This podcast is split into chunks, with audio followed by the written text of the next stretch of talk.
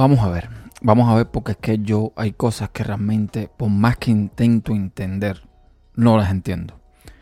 Ya el desenlace con el tema de Apple versus Epic terminó en que Apple el 28 de agosto va a banear la cuenta de desarrollador de Epic.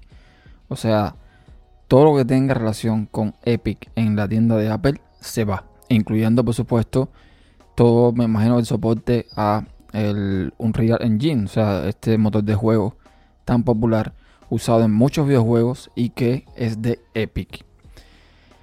Lo que no entiendo son los comentarios de algunas personas. Yo siempre he dicho que Apple no necesita abogados. No les hace falta. Tiene una serie de usuarios que lo defienden a capa y espada. Y ojo, yo no vengo en este video ni a defender a Epic ni a defender a Apple. Ninguna compañía, ninguna compañía es buena. En el sentido de que todas quieren lo mismo. Hacer dinero a costa de tu dinero. Es tan simple como eso. Y las compañías están para eso, para hacer dinero. El día que la mayoría de estas personas que defienden tanto las compañías entiendan que los desarrolladores y los usuarios no tienen que darle gracias a las compañías, sino al revés, verán la risa que nos vamos a echar. Y es que tenemos que entender que por mucha visibilidad que te pueda dar una compañía como Apple, como Microsoft, como Google, como la que sea, sin nosotros ellas no son absolutamente nada. Estas compañías no son nada sin usuarios y sin desarrolladores. Ya lo comenté en el video anterior. Compañías que han lanzado proyectos que han muerto por no tener aplicaciones, por no tener usuarios. Es así de simple. Entonces estoy viendo los comentarios de gente que defienden o a Apple o a Epic de una forma que yo realmente no lo entiendo. Para ser justos, yo eh, no sabría dar una opinión realmente objetiva sin datos. ¿A qué me refiero? Steve Jobs, cuando anunció la App Store, dijo que el 70% de los ingresos era para el desarrollador y el otro 30% era para mantener la App Store como tal. Ahora, yo lo que quiero saber, con todos esos millones de desarrolladores que Apple en todas las conferencias dice una y otra vez que les da trabajo, etcétera, etcétera, con todas esas millones de aplicaciones que hay en App Store, mi pregunta es, ¿realmente cuánto dinero necesita Apple para mantener la App Store en condiciones? Porque pensemos por un segundo, ¿qué hace la App Store? Publicar aplicaciones, tiene un personal, una no sé qué cantidad de personas que pone alguna que otra, digamos, selección de aplicaciones, eh, para que descubran aplicaciones, cosas por el estilo, etc. Pero más allá de eso, ¿qué hace la App Store? Si yo supiera cuánto dinero necesita Apple para que la App Store funcione, con todo lo que conlleva, con todo, me imagino, el sistema de pago, la pasarela de pago, etcétera, etcétera, con todas las cosas, yo podría dar una opinión más objetiva. Pero es que ese dato no lo sabemos. A donde quiero llegar con esto es que todo el dinero que recupera Apple, ya no con el 30% del primer año que le cobra a los desarrolladores, sino con el 15% que cobra a partir del primer año, con ese 15%, ¿cuánto Apple le saca de ganancia a la App Store? Porque señores, recordemos que es Apple. Es una compañía que de toda la vida, en todos sus productos, siempre ha sacado ganancia. Y una ganancia bastante buena. Estamos hablando de un porcentaje de beneficio bastante alto. Si lo hace con el iPhone, si lo hace con el Mac, si lo hace con todos sus productos, no lo va a hacer con la App Store. Entonces, repito, si alguien no sabe que me lo diga. No estoy hablando de iCloud, no estoy hablando de los servicios de, streaming, de música, de, de, Apple TV, no, no, no, la App Store. ¿Cuánto dinero hace falta para que eh, funcione correctamente? Para que funcione de una forma, digamos, bien, sin ningún problema.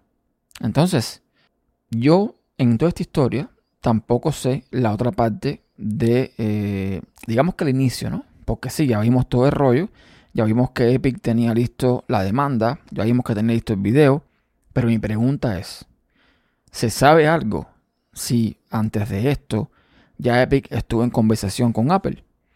¿Se sabe si se sentaron a hablar y acordar algún tipo de, de cambio en ese contrato que Epic violó o en, esa, en ese porcentaje que Apple se lleva? No se sabe. Yo supongo, y es mi suposición, que si la gente de Epic fueron inteligentes, antes de hacer toda esta movida, ellos se sentaron con la gente de Apple y con la gente de Google.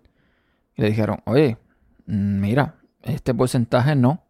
Cuando tú en a otras compañías los puedes llevar más suave, porque ahí me llevas contra la pared. Y estamos hablando de que Epic le debe estar reportando a Apple muchísimo dinero. Solamente con ese 30% de beneficio. Estoy seguro que es así. Entonces, en toda esta guerra, al final, no solamente va a perder Apple, no solamente va a perder Epic, con todo lo que conlleva cada cosa, sino que el usuario es el que más va a perder. Ahora mismo, el usuario que juega Fortnite en un iPhone, que juega Fortnite en un Mac, va a perder. Y no tiene opción. No puede hacer otra cosa. Está en medio de esta balacera cruzada, porque no puede hacer otra cosa. Yo estaba pensando, ¿no? Y quería hacer como una especie de analogía. Porque eh, yo puedo entender que Epic, digamos que eh, falló en el sentido de que violó un contrato. Aposta lo hicieron, lo sabemos. Pero violó un contrato. La parte que yo no logro entender, la parte que yo me pongo del lado de Epic, es en lo siguiente. Y voy a usar una analogía. Lo comenté en Twitter hoy.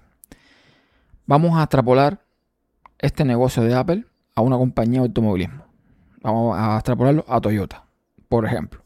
Toyota es una compañía que emplea dinero y esfuerzo y recursos en I+D, en mejorar la tecnología, en crear nuevos carros, nuevos modelos, nuevas cosas. ¿Ok? Hasta ahí todo bien. Perfecto.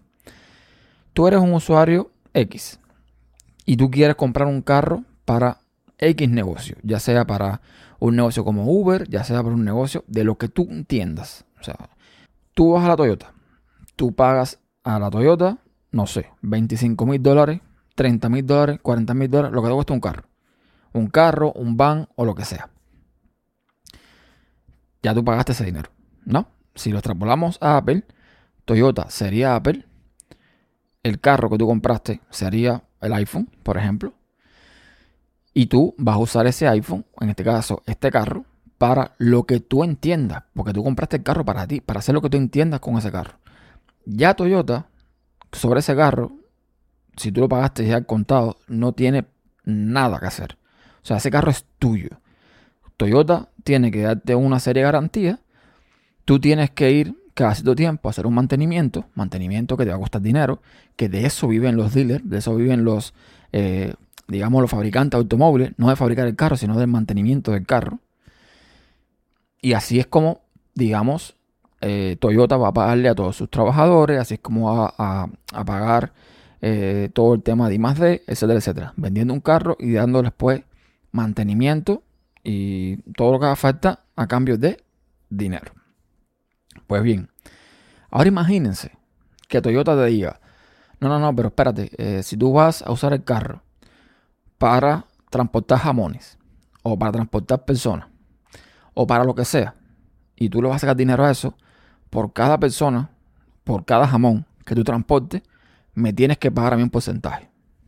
Y otra cosa también me lo decía hoy J. Pomerol en Twitter. Si tú vas a transportar personas en el Toyota, tú tienes que recoger a las personas en las paradas que yo te diga, a las personas que yo te diga, cuando yo te diga, etcétera, etcétera. Y además me vas a pagar un porcentaje por todo eso. ¿Alguien le ve sentido? No tiene sentido. Vuelvo a repetir lo mismo que dije en videos anteriores. Lo que yo veo mal no es que Apple te cobre a ti por ser desarrollador.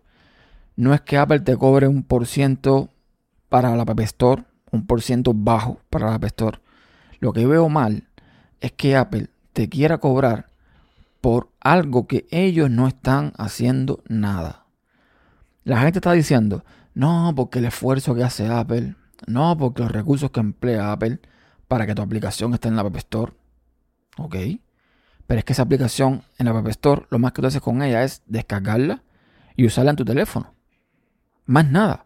Esa aplicación, en el caso de Fortnite, por ejemplo, no va a la App Store a hacer absolutamente nada, excepto excepto procesar los pagos, pero porque Apple te obliga a pasar por ahí. Más nada que eso. Es decir, todo el tema de la venta de monedas digitales, que ahora algunos dicen, no, pero eso a, Epic no le cuesta nada. No interesa, no importa si a Epic no le cuesta vender monedas virtuales, crear monedas virtuales, eh, crear, no sé, skin, bailes, que sí cuesta, pero vamos a, vamos a suponer que no les cuesta nada. Ese es su modelo de negocio. Eso es lo que están haciendo ellos. Y no tiene por qué Apple cobrar porque tú compres monedas que no están en la Apple Store para comprar cosas que no están en la Apple Store. Es la parte que a mí no, yo no termino de entender cómo la gente lo puede defender. No, señores. Si tú necesitas, repito, mantener la App con el porcentaje que tú le vas a cobrar a los desarrolladores, establece cuánto dinero necesitas y establece un precio a los desarrolladores. Pero además, tienes que establecerlo según el tipo de desarrollador. Porque a lo mejor una persona que sea desarrollador no te puede pagar lo mismo que una compañía. Pero por razones obvias, señores. Por razones súper obvias. A lo mejor sí. A lo mejor una persona, un desarrollador, que tiene una aplicación que vende más que cualquier otra compañía. Ok. Pero por regla general no es así.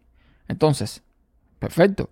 En vez de cobrarme 100 dólares al año, cóbrame, qué sé yo, 500. Suponiendo que yo en el año hago, no sé, el doble, el triple, 40 veces más, más que esa cantidad. Si yo mediante tu App Store hago, por ejemplo, vamos a una cifra tonta, 100 mil dólares al año, ¿qué son 500 dólares que te voy a, dar yo a ti? Porque tú me tengas en la App Store y me mantengas con ese dinero la App Store. Ese dinero no es nada comparado con el beneficio que yo saco.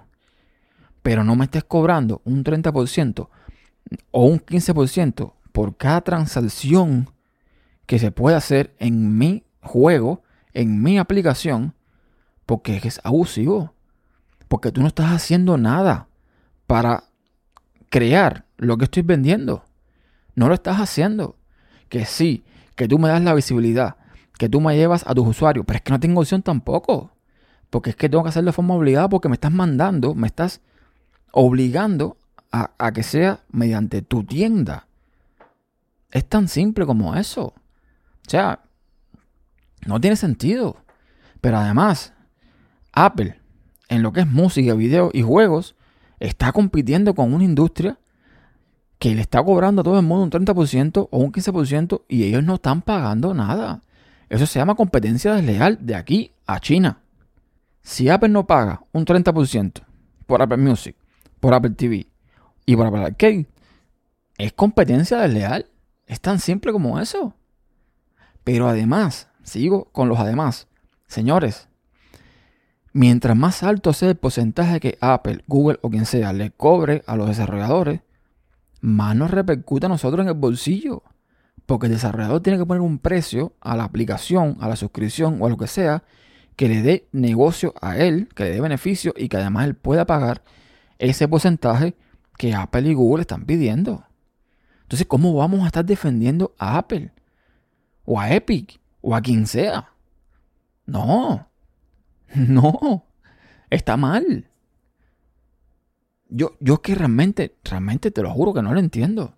No lo entiendo. Esas compañías no nos regalan nada, señores. El teléfono que tengo, este iPhone, no fue gratis. Esto me costó a mí 1.500 dólares, como quien dice. ¿Por qué tengo que aceptar yo lo que Apple le dé la gana siempre? Apple depende de mí, de mi dinero, de que consuma sus servicios. Hablo de mí como cliente, como usuario, como depende de todo el mundo. ¿Por qué tenemos que apoyar? ¿Por qué tenemos que defender a estas compañías? No entiendo, realmente no entiendo. Al final, repito, quienes salimos afectados somos los usuarios. Y en toda esta guerra, que vamos a ver cómo termina al final, porque se va a ir a juicio seguro, aunque Epic tenga todas las de perder, se va a ir a juicio. Pero al final, ¿quién pierde es el usuario? Al final, ¿quién pierde es el usuario de Apple, que se va a quedar sin Fortnite en Mac y en el iPhone. Y piensen por un segundo que esto que pasó hoy con Fortnite puede pasar mañana con cualquier aplicación que estemos usando. La que más te guste. El editor de notas que estás usando, que pagas por él, el calendario, el, el juego X, lo que sea, lo que sea, mañana Apple puede venir y decir, se acabó, se va a mi Apple Store y ya está, y te quedaste en esa. Que yo entiendo, repito, que es su negocio, que es su tienda, que tienes que acogerte a sus reglas, pero ¿por qué? ¿No era mejor para Epic y para Apple sentarse a hablar y decir, vamos a unas tonterías y buscar un acuerdo donde ambos salieran contentos? Bájale el porcentaje. Un 15 no, un 10%. Mira, un 5%, posiblemente hasta un 2%. A Apple siempre le va a dar negocio con compañías como Epic, porque Epic genera millones, millones. Entonces, al final, perdemos nosotros los usuarios. Realmente no entiendo a estos usuarios que defienden a esta compañía, cualquiera que sea, repito, porque ninguna sirve para nada. Todas son lo mismo, todas buscan dinero, todas buscan tu dinero. ¿Por qué lo defendemos? No lo entiendo.